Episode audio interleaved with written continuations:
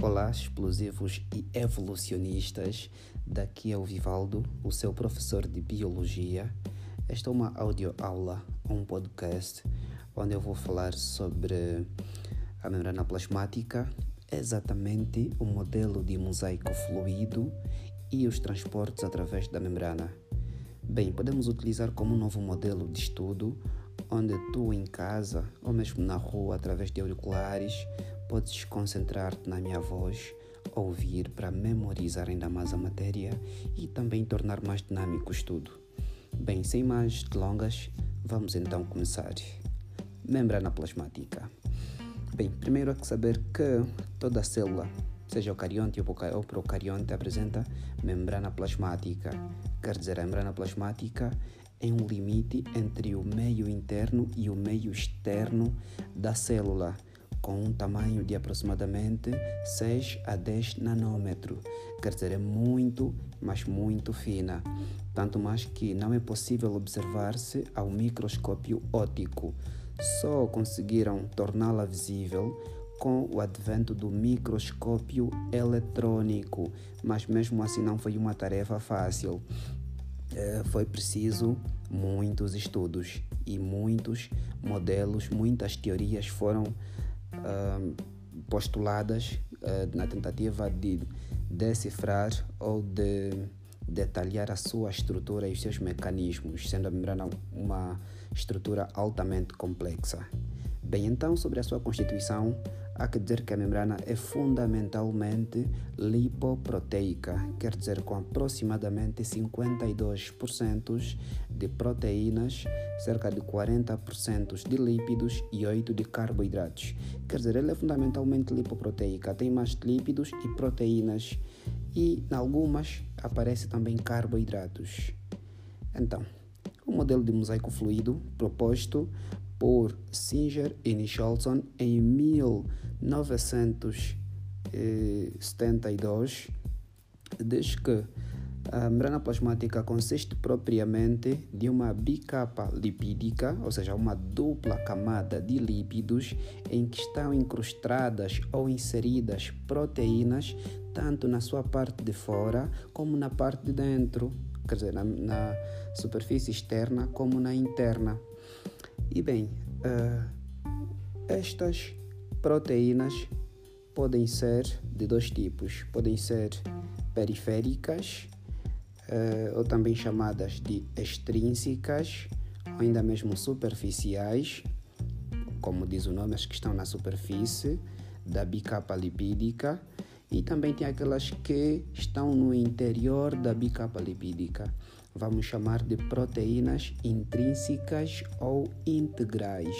Estas podem atravessar a membrana de maneira total ou parcial. Quando atravessam a membrana de maneira total, também podemos chamar de proteínas transmembranares. São importantes porque podem servir de canais para transportar certas substâncias de dentro para fora da célula ou vice-versa.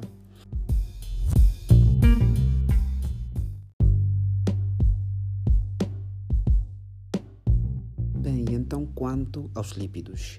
Os lípidos que encontramos na membrana são propriamente fosfolípidos, porque apresentam uma cabeça de fosfato e a cauda de ácido graxo, ou também chamado de ácido, ácidos gordos.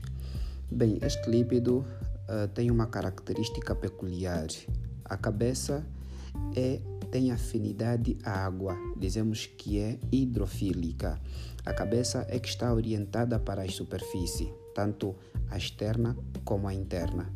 E as caudas são não se misturam com a água, quer dizer, têm medo da água ou aversão à água. E dizemos que são hidrofóbicas. Então, são hidrofóbicas.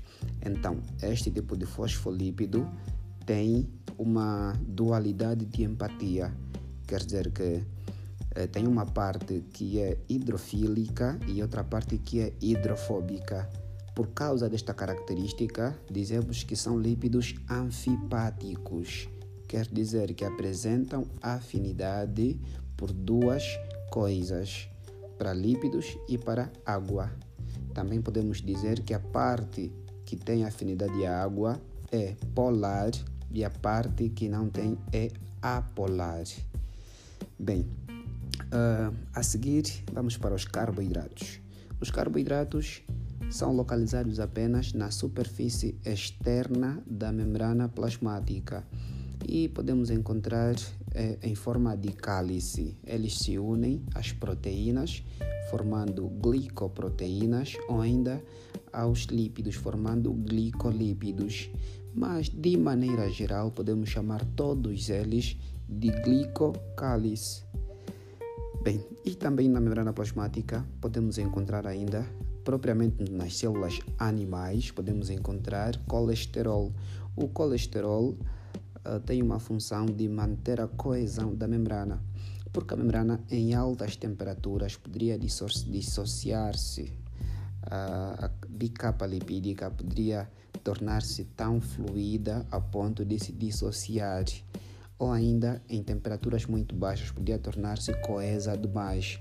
Na primeira circunstância, poderia permitir a passagem de moléculas muito grandes, porque ao dissociar-se daria espaços muito maiores.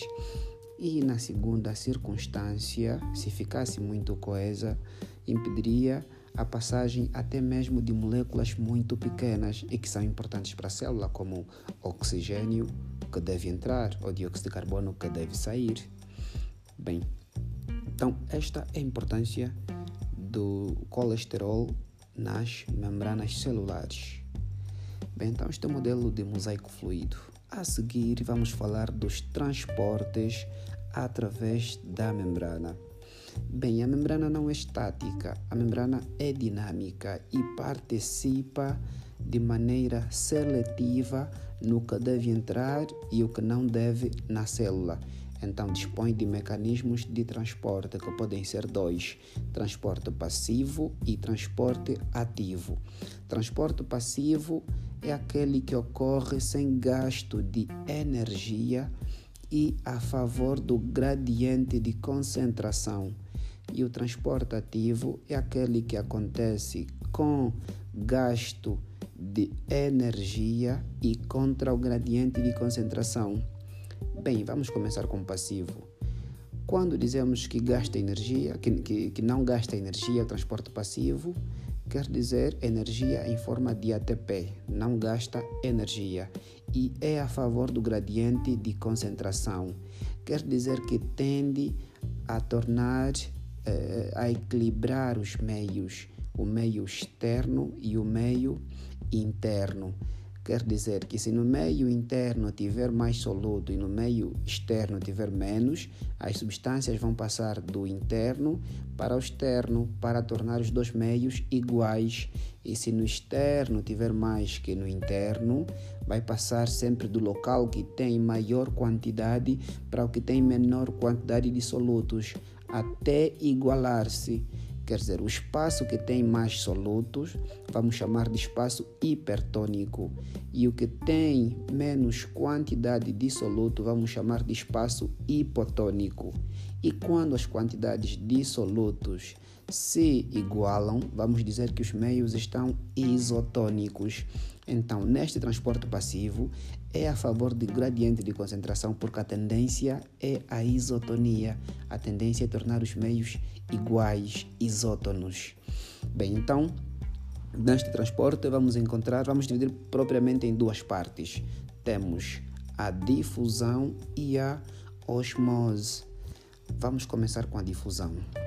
Na difusão, o que se transporta são propriamente solutos, quer dizer, transportam-se solutos do local de maior concentração para o de menor concentração, ou por outras palavras, os solutos vão transportar-se do espaço hipertônico para o espaço hipotônico. Mas podem fazer isto de duas maneiras. Pode ser espontaneamente através da bicapa lipídica, isto propriamente para aquelas substâncias que são lipossolúveis, que podem difundir-se nos lípidos, quer dizer, isto vamos chamar de difusão simples, quando podem difundir-se espontaneamente pela bicapa lipídica. mas quando não podem, precisam de facilitadores, ou seja, de transportadores, aquelas proteínas que vemos, as proteínas transmembranares que têm canais, podem transportar certas substâncias uh, do interior para o exterior e vice-versa. Então, este, esta seria uma difusão facilitada, porque a proteína transmembranal está a facilitar. Então, temos assim dois tipos de difusão: difusão simples e difusão facilitada. Todas elas, o soluto transporta-se do espaço hipertônico para o hipotônico. A diferença é que uma espontânea através da bicapa, outra é facilitada por proteínas. Bem, a seguir vamos para osmose. Uh, na osmose, a osmose é um tipo especial de transporte passivo onde o que se transporta é o solvente, não é o soluto propriamente, é o solvente. Quer dizer, transporta-se água. E para existir equilíbrio, a água deve sair do local de menor concentração para o local de maior concentração, para diluir as moléculas que estão em grande concentração, para assim também tornar as concentrações iguais e tornar os espaços, os dois espaços isotônicos. O objetivo na osmose é sempre a harmonia, o equilíbrio. Então, a água tem que sair do espaço de menor concentração de solutos para o espaço de maior concentração de solutos, para diluir estes solutos que estão em maior concentração e assim igualar os dois meios.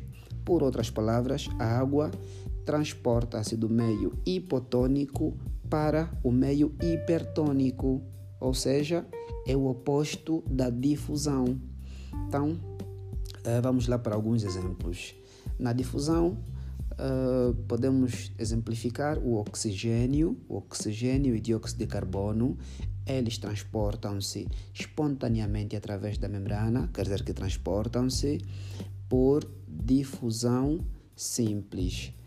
Uh, já uh, difusão facilitada, temos como exemplo algumas moléculas de glicose que podem ser uh, podem entrar na célula através de canais. Então podem transportar-se através de difusão facilitada. Osmose propriamente água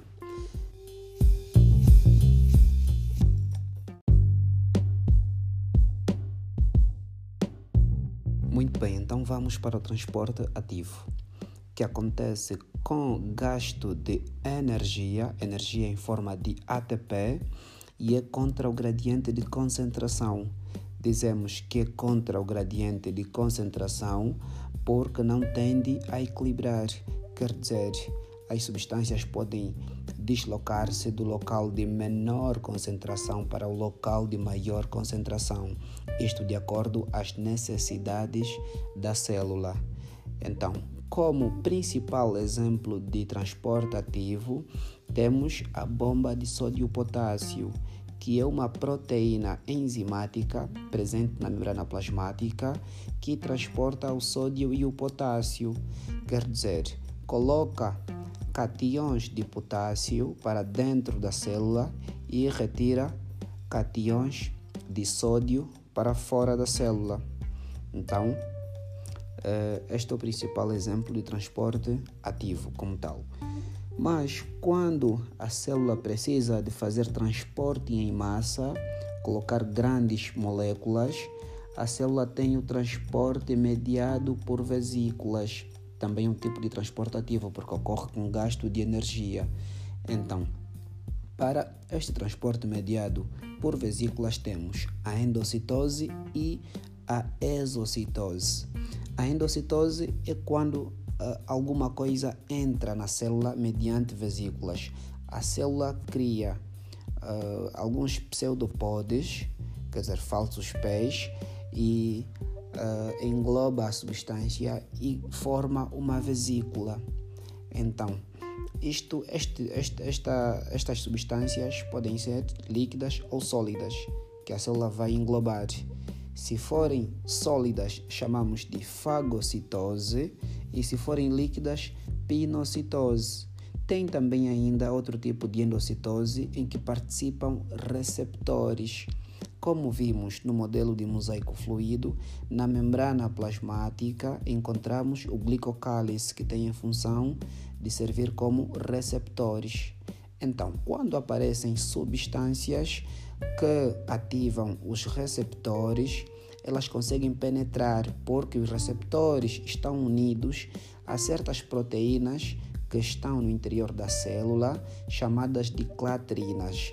Quando ao receptor une-se uma molécula que os ativa, então estas clatrinas conseguem puxar aquela parte da membrana, criando assim uma invaginação e englobam a molécula que estimulou os receptores e assim conseguem penetrar na célula. E este tipo chama-se endocitose mediada por um receptor.